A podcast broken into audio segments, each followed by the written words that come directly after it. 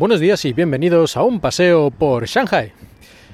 Por fin han terminado las vacaciones y empezamos otra vez con el podcast.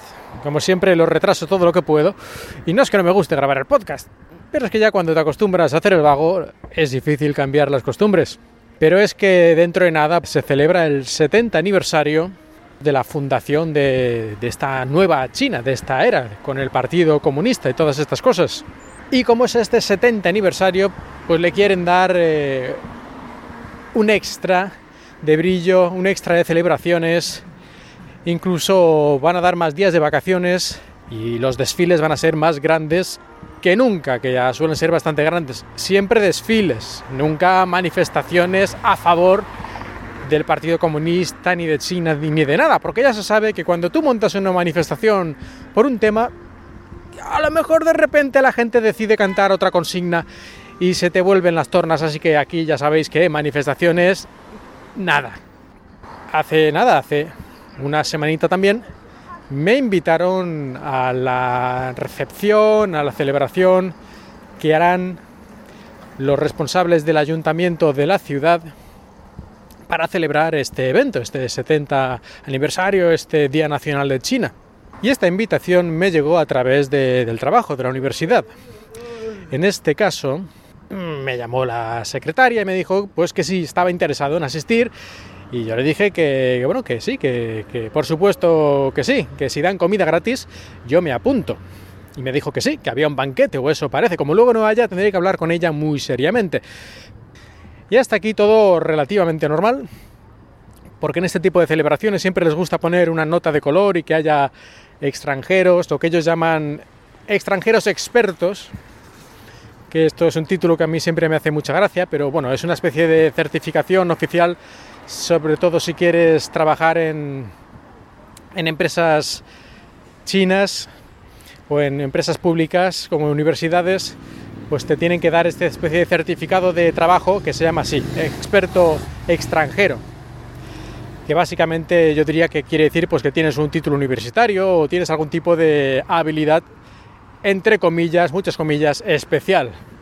Porque a ver, si me lo han dado a mí, yo creo que se lo dan a prácticamente cualquiera. Pero queda bien, ¿no? Que te llamen experto. El caso es que quieren tener en esta recepción expertos extranjeros o simplemente extranjeros, porque ya digo que yo creo que esto es más para que en las fotos y en los vídeos aparezca aquello como que es muy internacional esto parece bastante razonable, bastante lógico. Esto se hace en muchos lugares. Lo que ya me pareció un poquito más extraño es que cerca de mi casa vi un papel, un documento, en un tablón de anuncios de estos que ponen noticias relacionadas con el vecindario. Un papel de aspecto aparentemente inocuo, pero con una especie de hueco para poner ahí nombres. Y yo utilicé mi software de traducción porque mi chino ya sabéis que es bastante mediocre y allí había muchas cosas raras. Y comprendí que aquello era precisamente para que la gente avisara al comité de la vecindad o como queráis llamarlo, si conocían algún extranjero, que lo pusieran el nombre y la dirección en esta lista para invitarle a la fiesta, lo cual es una forma muy extraña, creo yo, de invitar a alguien a una fiesta, ¿no? Que ponga una especie de cartel y que la gente, como si te estuvieran delatando o algo así, ponga ahí tu nombre y dirección si te conocen, para que luego ya vayan a verte las autoridades e invitarte. De hecho, me pareció tan extravagante que si no fuera porque ya conocía todo esto de que iba, esta recepción y las invitaciones y todo eso, yo hubiera pensado que esto era algún tipo de truco extraño, que iban ahí a llamar a todos los extranjeros, sí, sí, venid, comida gratis, y habrá ahí bailes y fiestas, sí, vosotros, venid, venid, venid, todo, todo gratis, sí, sí, no pasa nada, no, no tengáis miedo, ¿eh? sobre todo eso. Y luego cuando estuvieran allí todos los extranjeros, cerraran las puertas y le prendieran fuego al local, o yo qué sé. En fin, ya sé que esto es poco probable, pero tenía un aspecto muy sospechoso, por lo menos desde el punto de vista occidental, este tipo de actuación. Aquí a lo mejor es muy normal, es parte de la cultura hacer las cosas de esta forma, pero a mí me resulta chocante cuanto menos. Y eso es todo, eso es todo lo que quería contar en este primer episodio de la temporada, después del parón veraniego. Aquí ya ha empezado a hacer un poquito de fresquito, no demasiado, pero al menos ya no tenemos estos calores veraniegos que suele haber en Shanghai.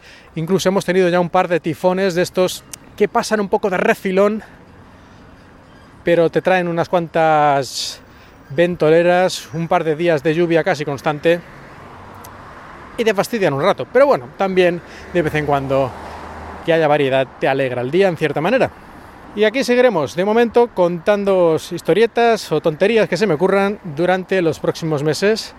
Gracias por escucharme y espero que hayáis disfrutado de este paseo por Shanghai.